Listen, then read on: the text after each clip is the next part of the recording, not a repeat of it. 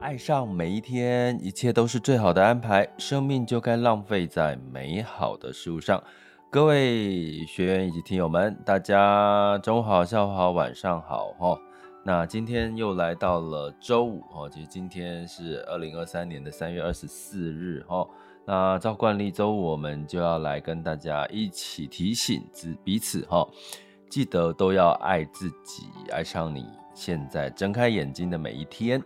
那这一周呢，呃，你有没有什么是让自己觉得可以值得回味，然后觉得是呃可以让你这个嗯开心的时光好或日子？我相相信有啦，有狗屁叨叨的事情，当然也有让你非常开心的时光。请把这些好的事情，然后放在心里，然后呃三不五时的，有时候去回回味一下哈。你会发现，这么长的人生，这么长的日子，从出生一直到未来，你可能六十、七十、八十岁，诶，你可能都记得这些美好。其实人生也就值得了哈。那。嗯，爱上每一天。这一周，你有爱你自己多一点吗？你有怎么样的去爱自己呢？那我们在周昨天的直播的时候，其实有邀请到我们的一位这个朋友哈，他是一个咖啡哈烘焙的板娘啊，他也是呃不是在预期计划当中的去做了咖啡烘焙的创业哈。所以也呼应到我们今天要跟各位分享的，其实一切都是最好的安排。那嗯，在这个昨天的直播之后，那有得到了一些呃回应，让让我今天想要讲讲这个你如何定价自己，然后你觉得你现在的人生是属于一种品牌有品牌的人生，还是？像是一个代工厂在帮别人代工，好，我想跟各位聊聊，从我的经验，好来跟各位分享一下，哈。那当然呢，简单来说，我其实现在是在过着一个品牌人生，因为我其实一路以来就是都在打造自己的 IP，哈。所谓什么叫 IP，你就白话一点，就把它当成是自己的品牌啦，哈。那嗯，这有我自己的心路历程，我等下来讲吼。那我先讲一个，就是昨天在，就是我邀请一些呃素人朋友来做分享交流的时候，其实会只会越来越多，因为其实有时候素人的故事其实才是最动人的吼。你可以从每个人的故事了解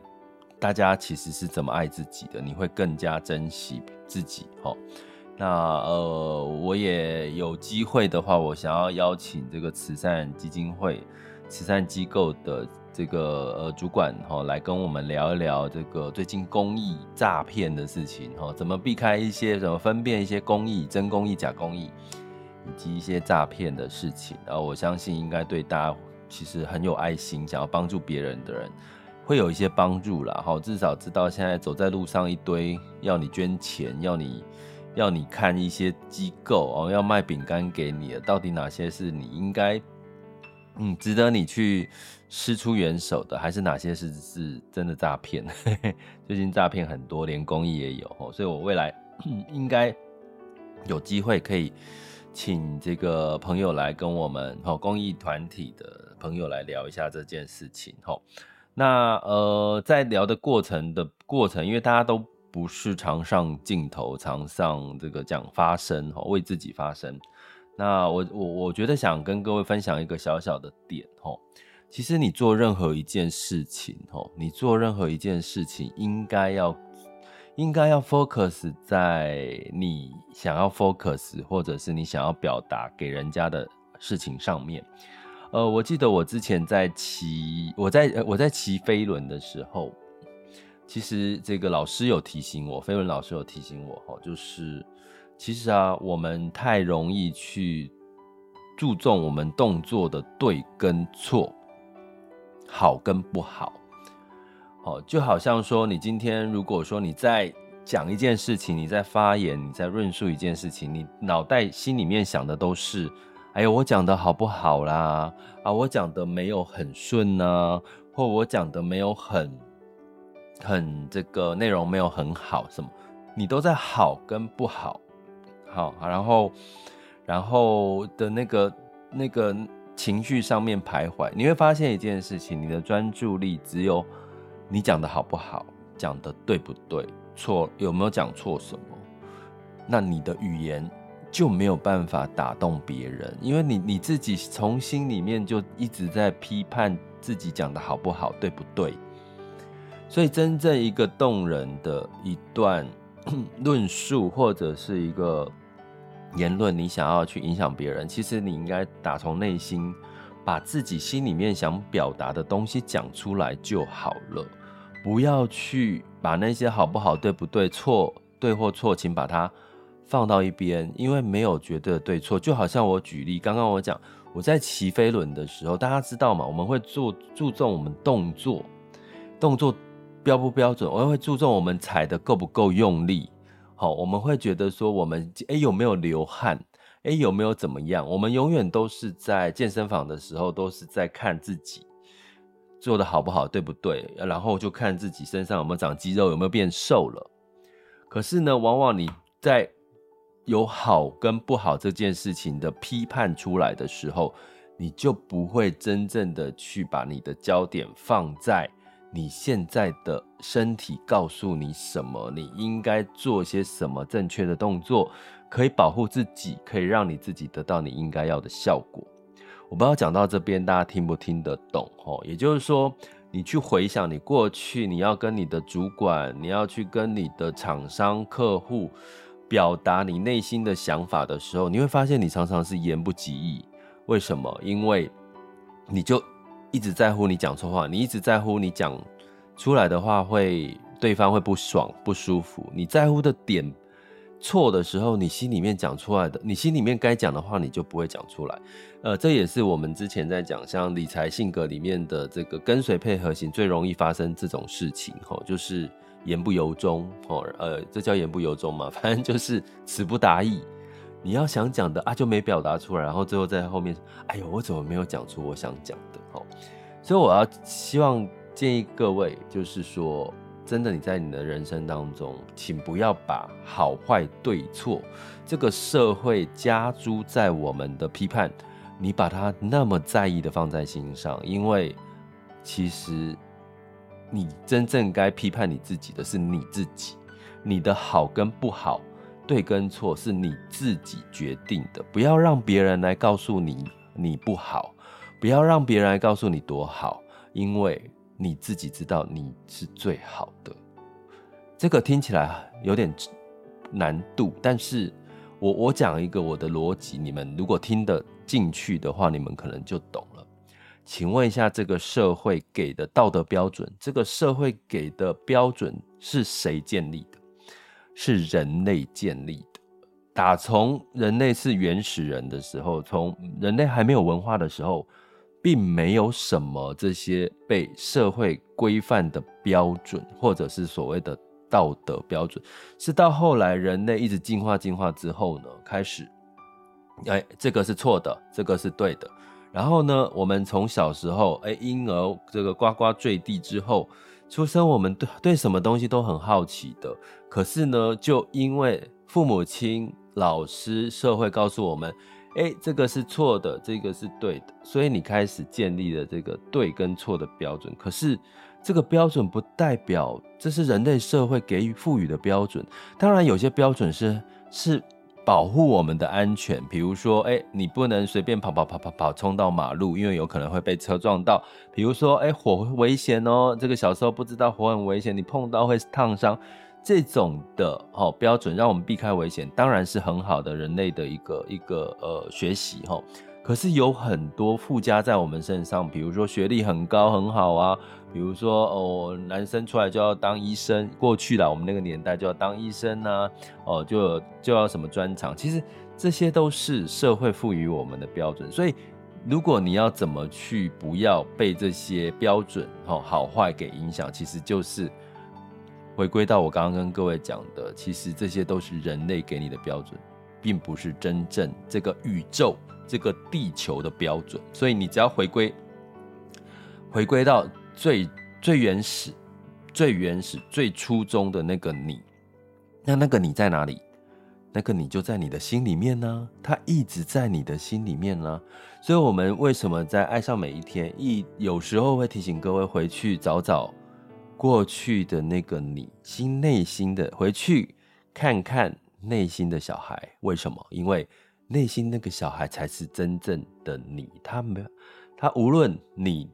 对他多坏，你多忽视他，他永远在你身边。只是，就算你忽略他，而且他在你的心中，他没有任何的标准，他不会批判你，因为他就是最真实内心的，他不会批判你好跟不好。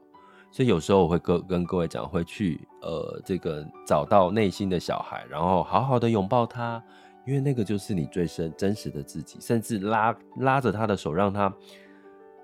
呃，跟着你一起往前，就是让他出现在你的世界里，不要再藏在里面的那个内心的自己。我常常讲说，我真因为我真的知道太多的故事吼，就是粉砖里面有太多的朋友，哦，不是粉砖了，就是个人脸书里面有很多这个贴的很光鲜亮丽的这个呃这个照片哦，分享，可是背后可能他自己是过得辛苦的。内心是辛苦，这个这个案例，这个例子实在太多了，所以呢，基本上怎么样让你为什么讲爱上每一天？吼，爱上自己，其实就是让你的身心，你的心心里面想的跟自己嘴巴讲的，跟你的行为都能够一致的话，让你的内心小孩主导你的所有的大部分的一切的话，你会发现，哇，你会过得非常的舒坦。非常的舒坦吼，所以我讲到这边，我开始要讲的是你，那你怎么去定价你自己？怎么去经营你？到底你想要选择品牌人生还是终身代工的人生？吼，那我其实这个 主题有稍微的改过一下吼，我有稍微改过一下。我在二零一八年的时候，我有写一篇文章，叫《选择你的品牌人生还是山寨人生》。我那个时候用。品牌人生跟山寨人生来做对比了哈，但是呃，我觉得应该现在用代工可能会比较适合哈。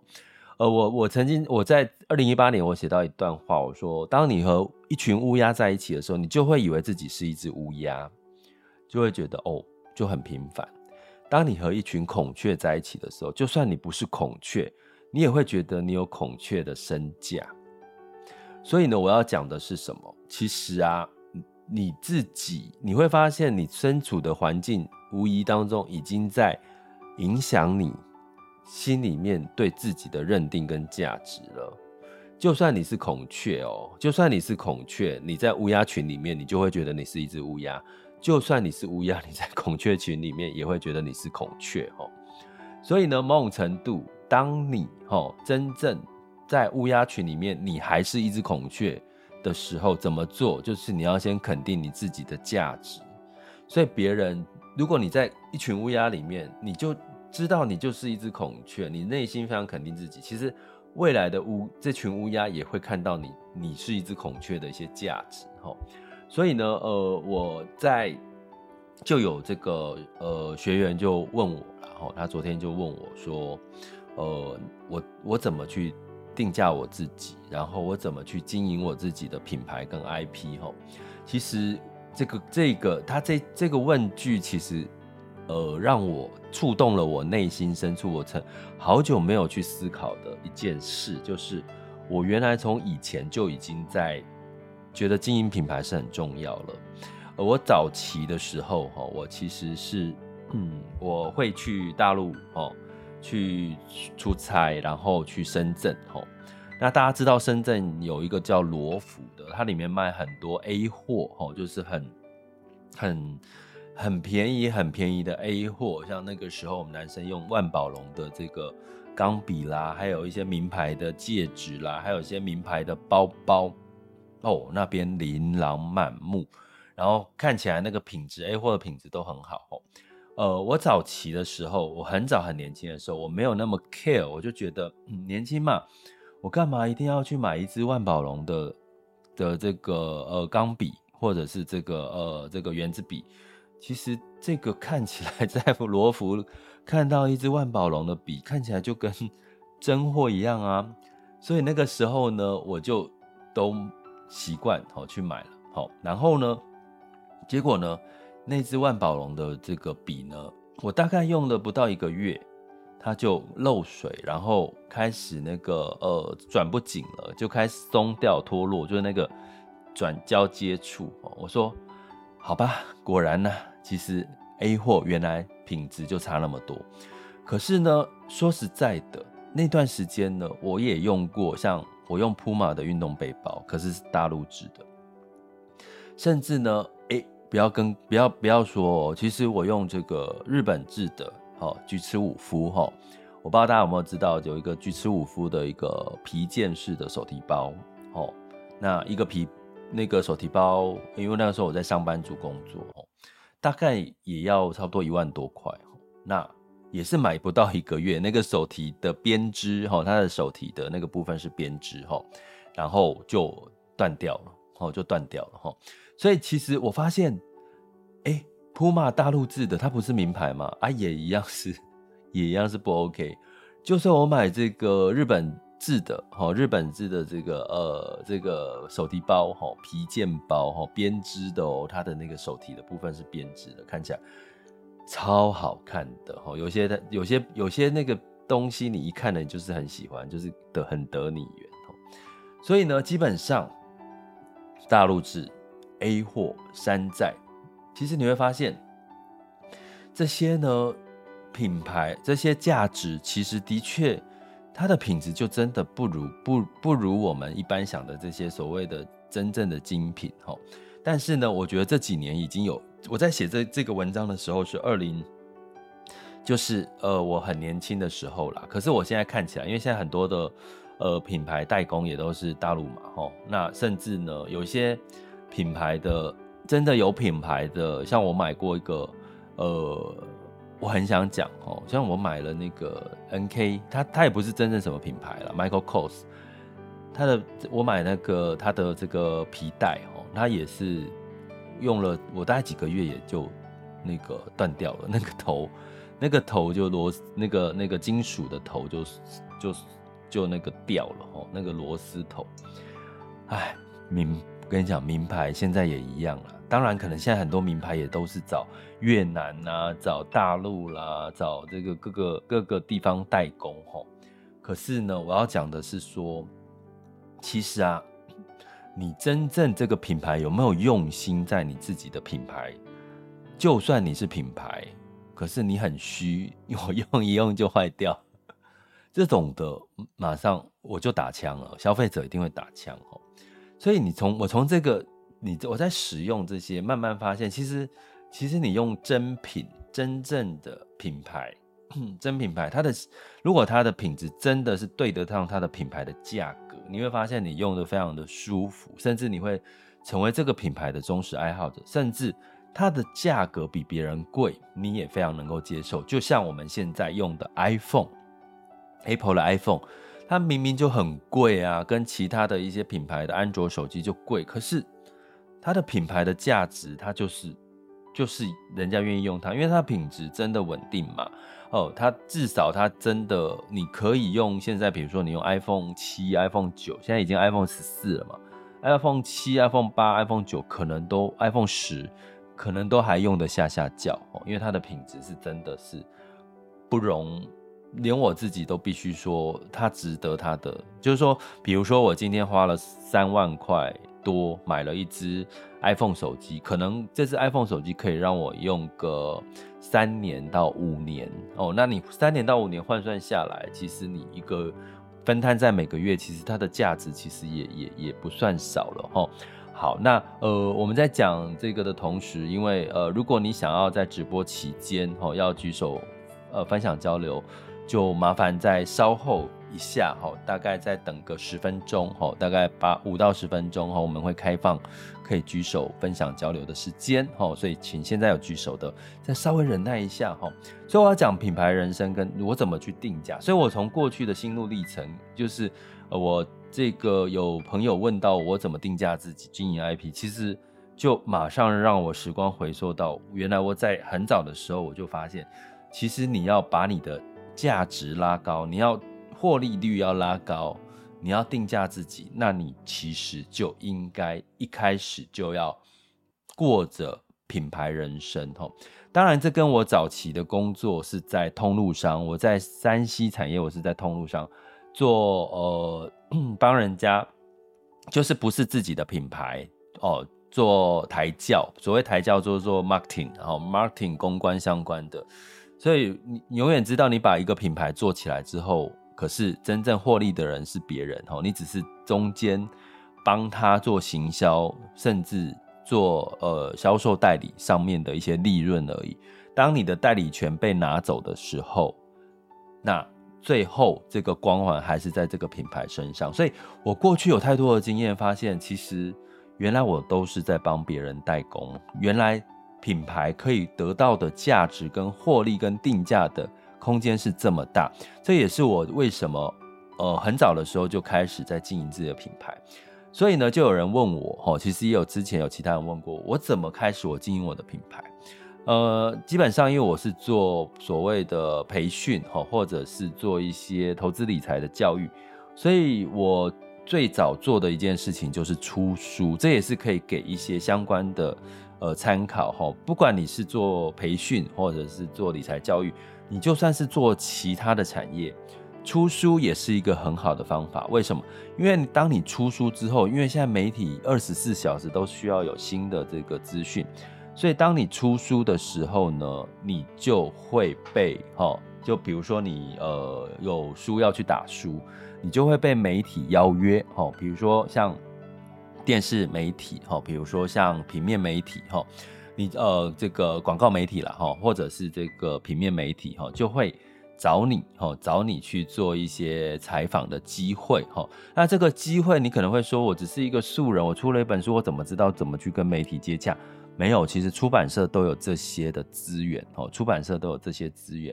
所以我陆续，其实我出过了四本书嘛，一二三四，其实我有出过一，我再算一下，五五本书，一、二、三、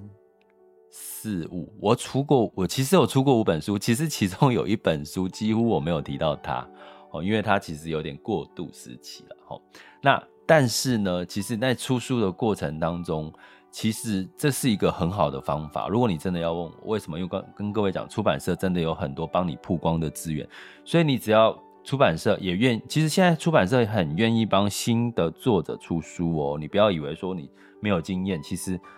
呃，当然一开始可以找比较中小型的一些出版社，他们会愿意帮忙有。亮点的，因为如果你又有一些经营这个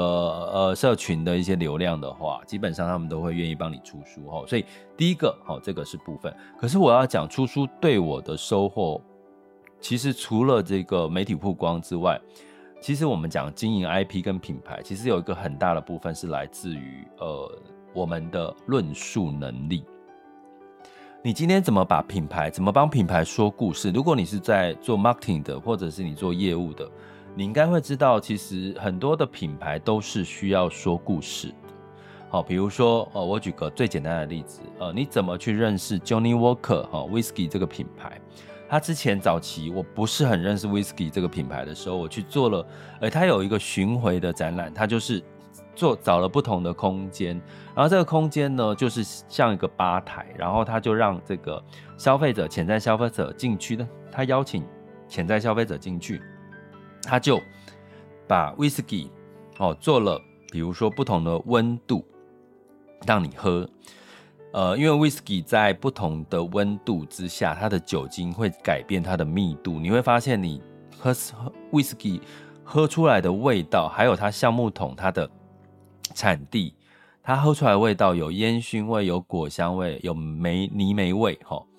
当你知道这些的时候，他在说 Johnny Walker 的 Whisky 的故事的时候，我听到了故事，我接受了这个故事。从此之后，Whisky 对我来讲，它是一个有故事的品味。好。它就跟这个品味连接在一起了，所以我要跟各位讲，这个连接很重要。你怎么去把你自己的品牌论述出一个故事？那当然呢，这就是出书，就是一个很好，你花时间把你的论述说故事变成文字，然后传达到世世界各地。好了，我说世界各地可能有点伟大，可是就是说，至少你的论述现在是无远佛界，透过网络可以无远佛界。而且我要告诉各位，现在如果你出书啊，你会放到读书馆，在座的各位，我必须跟各位讲，现在可以讲了，我的书《领息投资赢家领息创富术》，远流出的《投资赢家领息创富术》，在我刚出书的那一年。它是借阅率，投资理财借阅率的排行榜的第一名。读书馆就是说，会买会看我的书的人，大部分可能不太愿意花钱买书啦。所以我的书是那一段时间在图书馆借阅率的第一名。所以我出版社就来跟我很开心跟我说：“哎呀，虽然这个呃不是那种。”别人那种所谓的大畅销的书，可是我的书 在图书馆的借阅率是第一名，我就哦，好开心哦，至少有很多人看到我的论述了哈。不过后来也很有趣的是，图书馆现在也有给给搞版费版税哦，也有给些尾的版税哦。好，所以你现在出书除了赚版税，其实就算图书馆去租借你的书，你也有也有版税的收入哈。呃，但是很少很少，跟一般的那个呃。这个书店买书的那个版税是不一样哈，但是我要讲的前提就是，他论述，他让你一本书讲完你自己的论述，没有人打扰你，你用文字，好，那论述完之后，你会得到更多更多的邀约曝光机会，然后你就会有机会再把你的论述用语言再讲清楚哈。所以我觉得出书对我来讲反而不是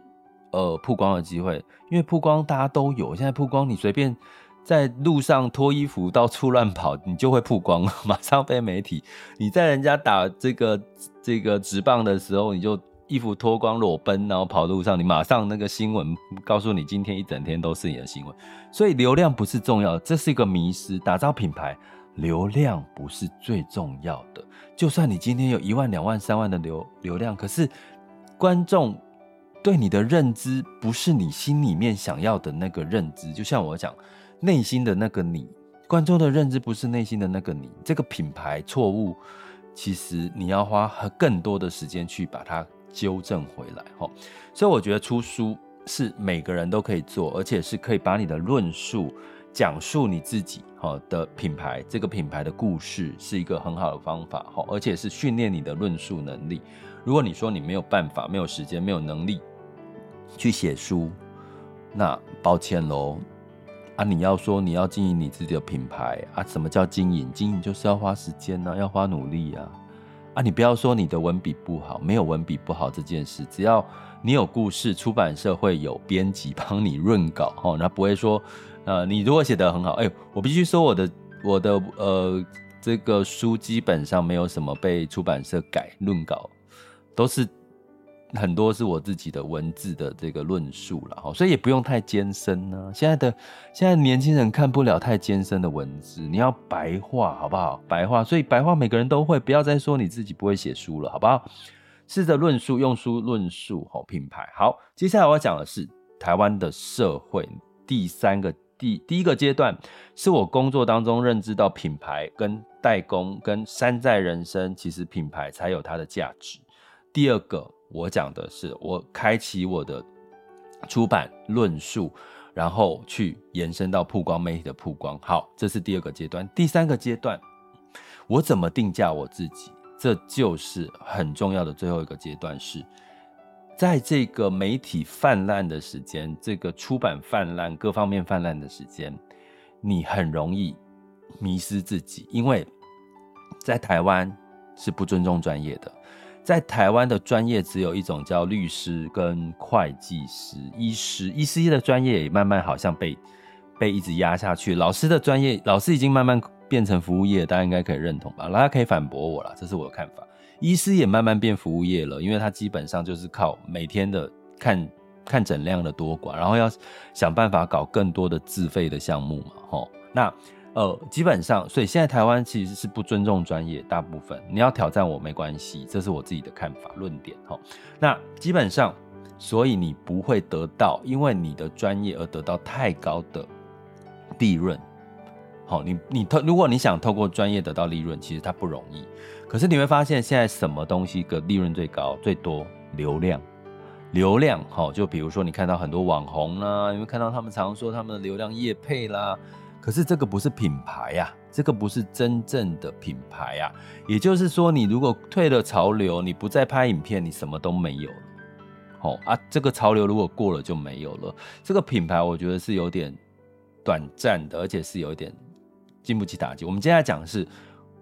你怎么像巴菲特一样？你是一家企业的话，你必须是一个护城河。这个护城河就是别人没有办法，没有办法 copy 你的，甚至是你独有的优势。别人想到这个东西就要找到你。当然，早期我我如果说我想要塑造给别人的这个我的 IP 是佩奇，佩奇先生。好，另外一个就是保险，大家知道哈，我有一块领域在保险。那在保险，基本上到后来，其实基本上只要讲像呃，最近我比较推掉比较多的保险的议题的采访哈，因为我想把我的 IP 固定比较多是在配息这个领域，所以保险我稍微少一点。当然有我的朋友跟我说，千万千万我一定要再多讲保险，因为其实我才我能够把很多正确的保险观念告诉。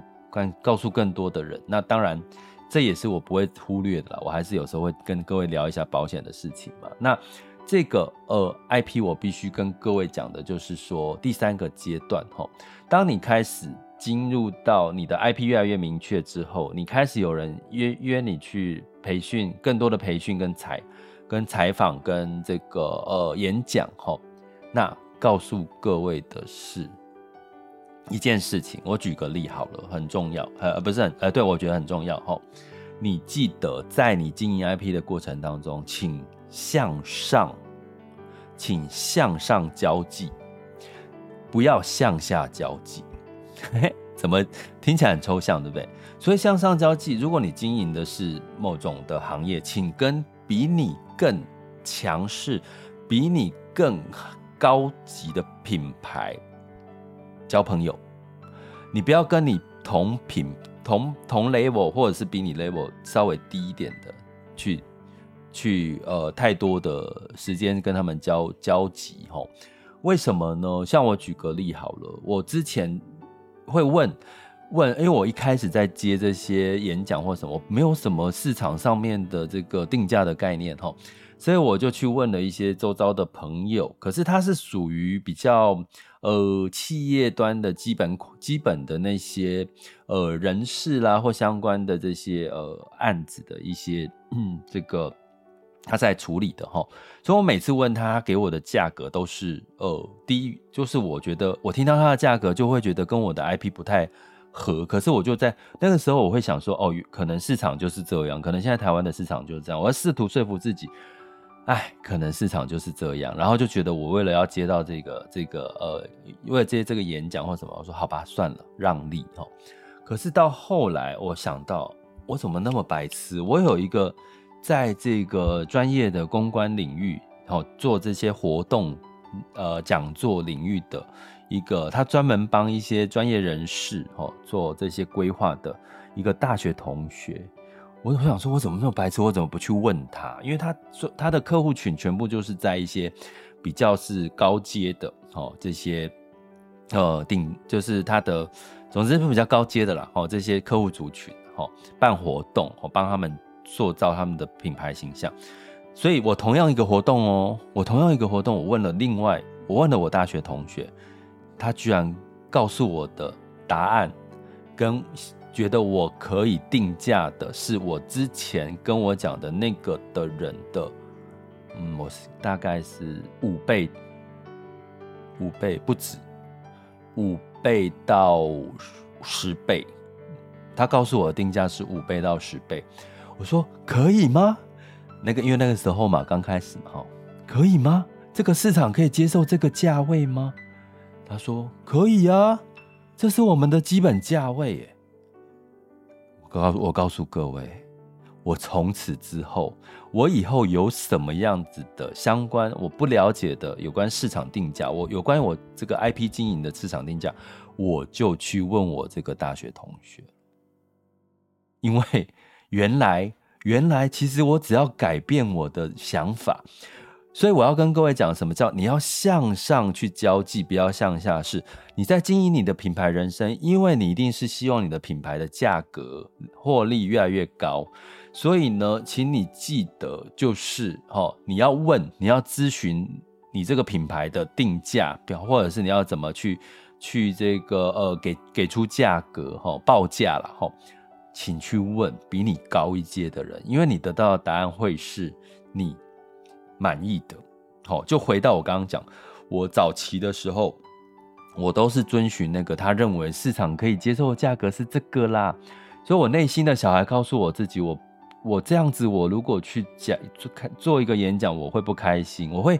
想说我我要全力去去讲嘛，我要尽全力去演讲嘛，然后你就会去有所保留，然后你表现出来的东西就不是最好的，那你的品牌就跟你的品牌又打了折扣。所以我干脆后来就不接了，这种的所谓我觉得不符合我自己定价的这些所谓的活动，我就不接了。那反而呢，那些接受我这个定价哦，就我刚刚讲的这个，我我内心认为符合我品牌的定价，我就接，而且我会尽全力的去表示表现，让这个活动或让这个这个活动的呃听众是满满的收获哦。所以基本上呢，就会你会发现这些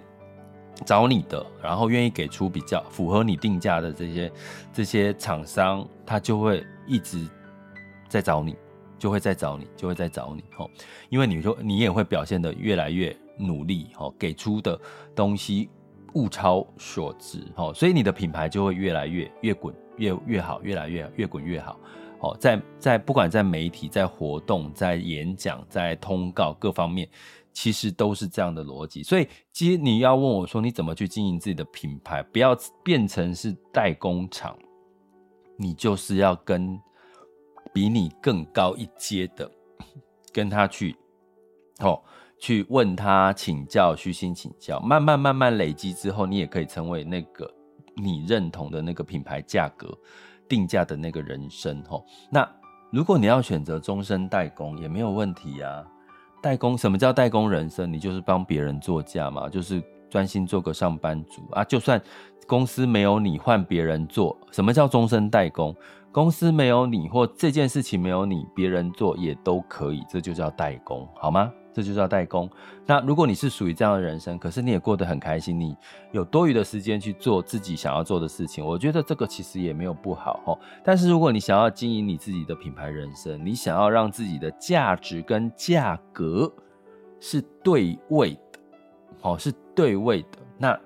我刚刚讲的三段经历，我觉得你就可以参考。其实出书。哦，其实是一个很好的帮助自己。我看到的是帮助自己论述的一个很好的方法。因为你如果连书的文字论述都写不出来，那你怎么说故事给别人听？怎么让别人看到你的品牌，甚至因为你的品牌而感动呢？哦，这是第二个阶段。第三个阶段就是你要定价的时候，请不要去找那些那个对，就是就是，你懂我意思吗？就是找。找那个比你高一高一阶的啦，高高一个 level 的人去问他报价定价，你会发现你，虽然你一开始你喊出来的价格，可能别人你会 lose 掉几个 case，可是相信我，你后来甜美的果实，那些认同你的价值的人，因为认同你的价值而接受你的定价，你会发现你会做得更开心，而且你会一直善的循环，因为你会你会更努力在这些案子身上。那那些报价太低，你虽然接了，可是你会觉得，哈，这么报价这么低，那你就做的努力度不够，那你当然就就人家就会觉得，哎，你好像也没有太厉害什么之类的，哈。所以我觉得这就是三个，我觉得可以建议大家的。如果你要经营你的品牌人生，同样的道理，我回到我过去年轻的时候，我在管理团队的时候，我找人的时候，请问一下在座的各位，如果你是一个求财者，或者是你是一个找人的主管，你要找一个把自己当成品牌的员工，还是你想要找一个代工，把自己定位他就是代工，乖乖做好事情的员工呢？也有也有有可能你要找代工型就好，也有人你要找品牌型，可以发挥创意啦哈，因为你的工作的这个产业可能不一样哈，但是至少对我来讲，我从以前到现在，我都找呃把自己的人生过得像自己品牌的、有自己 IP 的人生的这样的员工，因为我需要的是有创意、有主导、有这个主主见、有可以有很多的发想哦，有很多可以这个脑力激荡的这样子的一个团队的。好，我从以前到现在都是这样。好，所以基本上呢。如果你经营品牌人生，你的定价当然可以有机会慢慢垫高，可是要找到对的方法。如果你是代工人生，你也不要嫌你的收入、你的上班薪水好像加的没有如你预期，因为你就是把自己的心态定掉，你就是一个代工的人生啊。那你怎么去需求？你还要比一个品牌人生有这个额外的价值。如果你想要。争取更多的薪水，那你就必须要让老板看到你这个 IP 的价值在哪里，你有什么值得人家帮你加薪的地方，好吗？好，所以今天聊了，其实哦蛮久的。好、所以好、哦，你怎么样定价自己？你想要经营自己的品牌人生还是代工人生呢？那就好好的找个时间静下来。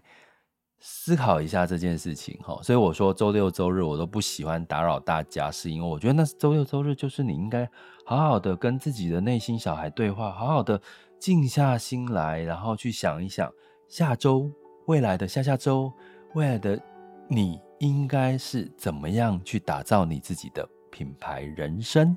这不就是最好的事情吗？这不就是生命就该浪费在美好的事物最好的写照吗？OK，爱上每一天，一切都是最好的安排。生命就该浪费在美好的事物上。我们下次见喽。